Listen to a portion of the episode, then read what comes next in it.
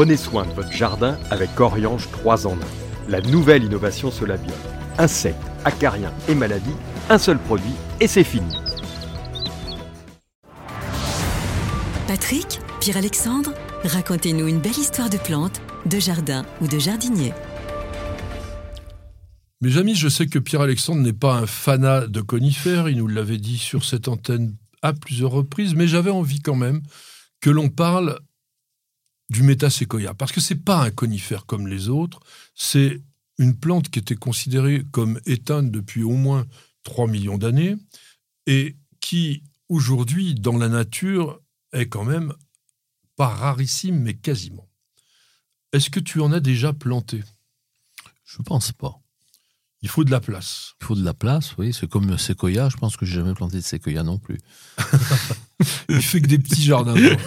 Pas que, mais il est spécialiste quand même des petits jardins. Alors, le méta-séquoia, effectivement, tu as fait allusion au séquoia.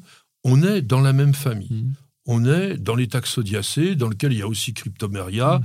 Il y a des plantes plus rares comme le Cyadopitis. Mm. C'est joli, hein, Cyadopitis verticillata. Ça, tu peux en mettre dans les ah bah, jardins. Cryptomeria, on plante beaucoup. Oui, euh, parce qu'il y a des cultivars euh, nains. Mm-hmm.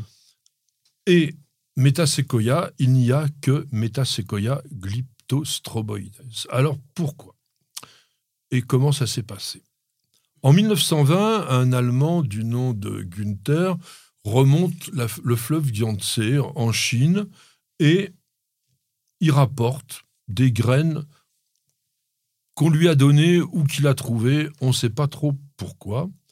Ces graines ne sont pas du tout semées et 23 ans plus tard, on les découvre dans un tiroir et c'est semé aux États-Unis au Blisswood, Blisswold Oriental Gardens.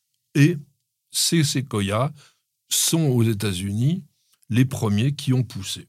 Mais on ne connaissait pas officiellement la plante parce que, en 1941, un paléobotaniste, c'est-à-dire quelqu'un qui étudie les plantes disparues, japonais, qui s'appelait Shigeru Miki, découvre parmi des fossiles âgés de environ 3 millions d'années un genre de conifère et c'est lui qui crée le nom Metasequoia. Meta, ça veut dire au-delà, c'est au-delà du séquoia. Deux ans plus tard, 1943, alors que là, il a travaillé sur un fossile. Mmh. Un inspecteur des forêts chinois qui s'appelle Zhan Wang ramasse des échantillons d'un arbre que personne ne connaît dans la province du Hubei. Et puis, il apporte ces échantillons et encore trois ans plus tard, en 1946 alors, d'autres professeurs chinois se disent, mais tiens, c'est bizarre, les échantillons de Wang ressemblent à ce que euh, Mickey a décrit il y a quelques années. Mais c'est la même plante. Et on est alors en 1948 et ils le décrivent soigneusement sous le nom de Metasequoia glyptostroboides. Et la même année, un arboretum bien connu, celui de l'université de Harvard, l'arboretum Arnold, finance une expédition pour collecter des spécimens. Il ramasse des graines et grâce à cette expédition, eh bien, de nombreux jardins botaniques se retrouvent avec des plants de métaséquoia. Et grâce à ça, la plante est sauvée de l'extinction parce que les derniers exemplaires, on croit, globalement, il y en a quoi? 5000 en, dans le monde aujourd'hui. Ils sont presque tous concentrés dans cette région du Hubei où on les a trouvés la première fois, et notamment dans une vallée qui s'appelle Shui-Saba. Il y en a un peu dans le Yunnan, un peu dans le Sichuan, et il y en a des très vieux, il y en a qui ont 400, 500 ans.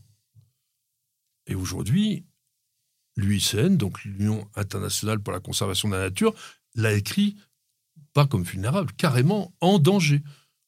Et grâce aux jardiniers, grâce aux botanistes, la plante, elle est totalement sauvée. Parce que vous pouvez en avoir pour votre jardin. Mais comme disait Pierre, évidemment, il faut avoir un peu de place parce que dans la nature, il dépasse largement 40 mètres. Il y en a qui font 60.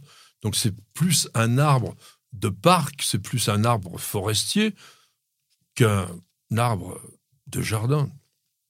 Et il est original. Parce que c'est le, deuxième conifère après le taxodium à perdre son feuillage. Et c'est joli le feuillage de, de Ah, magnifique, oui.